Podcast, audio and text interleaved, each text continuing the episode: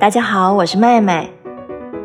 今天要说个故事，叫《远在天边》。叮咚，电铃响了。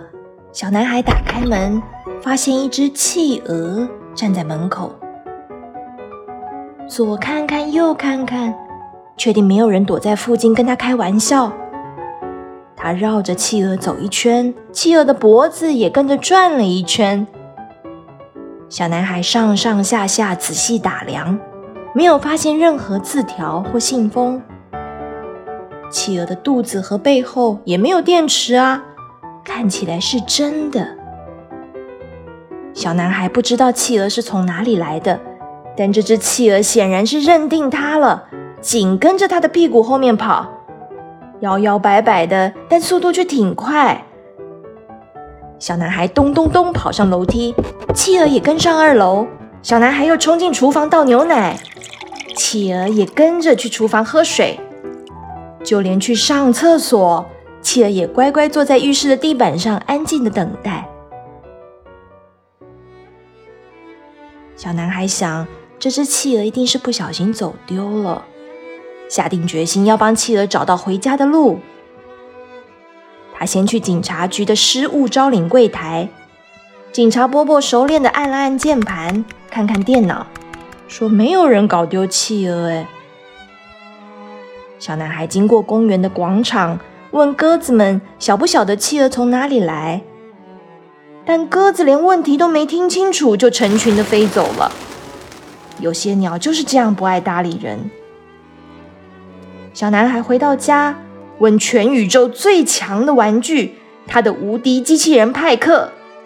派克听了问题之后，手背和腰带闪闪发光，然后踏着骄傲的步伐，头也不回的往墙壁撞过去。吭吭！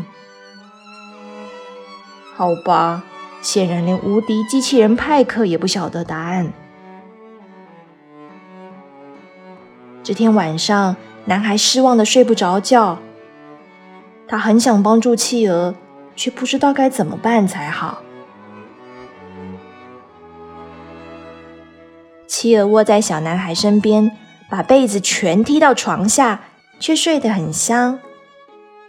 隔天一早，男孩灵机一动，跑到图书馆去找答案。他记得老师曾经说过，无论是什么样的疑难杂症，都有书本可以回答你。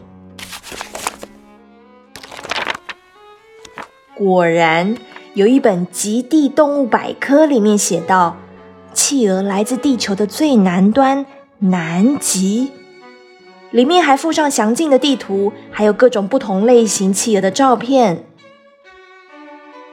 但要怎么去南极呢？小男孩急匆匆的跑到港口，想请游轮载他们一程，但游轮发出震耳欲聋的呜呜声响。把男孩的声音全盖住了。小男孩又跑回家里，从仓库里抬出他的小船，测试了船的载重和大小，把需要的东西通通整理好，装进背包里。然后他和企鹅一起将小船缓缓推入大海。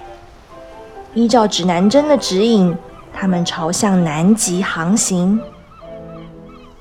经历了无数个白昼与黑夜，男孩抱着企鹅说了一个又一个的故事，有些很搞笑，有些很感人，有些却很无聊。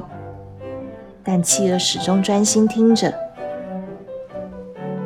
小船持续向南航行，经过了晴朗的烈日和狂风暴雨，有时候海面风平浪静，有时候却惊涛骇浪。直到这一天，他们终于抵达南极了。小男孩好高兴，他终于帮企鹅找到家了。他把企鹅抱出小船，然后道别，自己再回到船上，突然觉得小船变得好空旷。他很舍不得的回头望了企鹅一眼。看见小企鹅无比哀伤的脸，比起台风天下着暴雨却没有放台风假还要哀伤，比起全班只有他一个人忘记带数学作业那天还要哀伤，比起冰淇淋才舔了一口就整坨掉到地上还要哀伤。小男孩不忍心再看了，从背包里摸出指南针，握起船桨，往回家的方向划呀划。但企鹅的模样却一直出现在他的脑海里。小男孩越想越不对，企鹅不是走丢了，他只是寂寞，他想和我做朋友。小男孩立刻掉头，用最快的速度航向南极。可是当他再度回到那座冰山，小企鹅却不见踪影了。小男孩心急的找遍了每个角落。但除了风声和海浪，却没有结果。他难过的回到船上，觉得脚步好沉重，划船的手也没有力气，连想说个故事，也再也没有人听了。小男孩孤单的在海上划呀划，前方的海面上似乎有什么东西不断的溅起水花。好像是谁在卖力的游泳。当船越来越靠近，终于能看清楚了，原来是企鹅。企鹅也正着急的在找它呢。小男孩紧紧抱着企鹅冰冰滑滑的身体，一边大笑一边吸着鼻涕。我终于找到你了！我终于找到你了！就这样。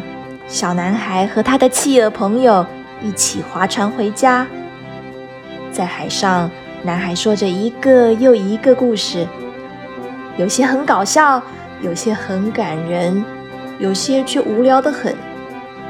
但企鹅始终开心的听着，他们笑着挤过来挤过去，比走到马路前面突然变绿灯还开心，比考试得了一百分还要开心。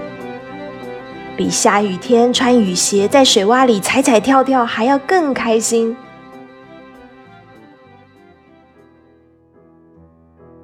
小朋友，你喜欢今天的故事吗？这段动人的友情是改编自格林文化出版的绘本，叫《远在天边》。文字和图画都是非常受欢迎的插画大师 Oliver Jeffers 的作品。喜欢的话，也请让这本书成为你的朋友，住在你的书柜里。今天故事就说到这里，祝你有个愉快的一天，拜拜。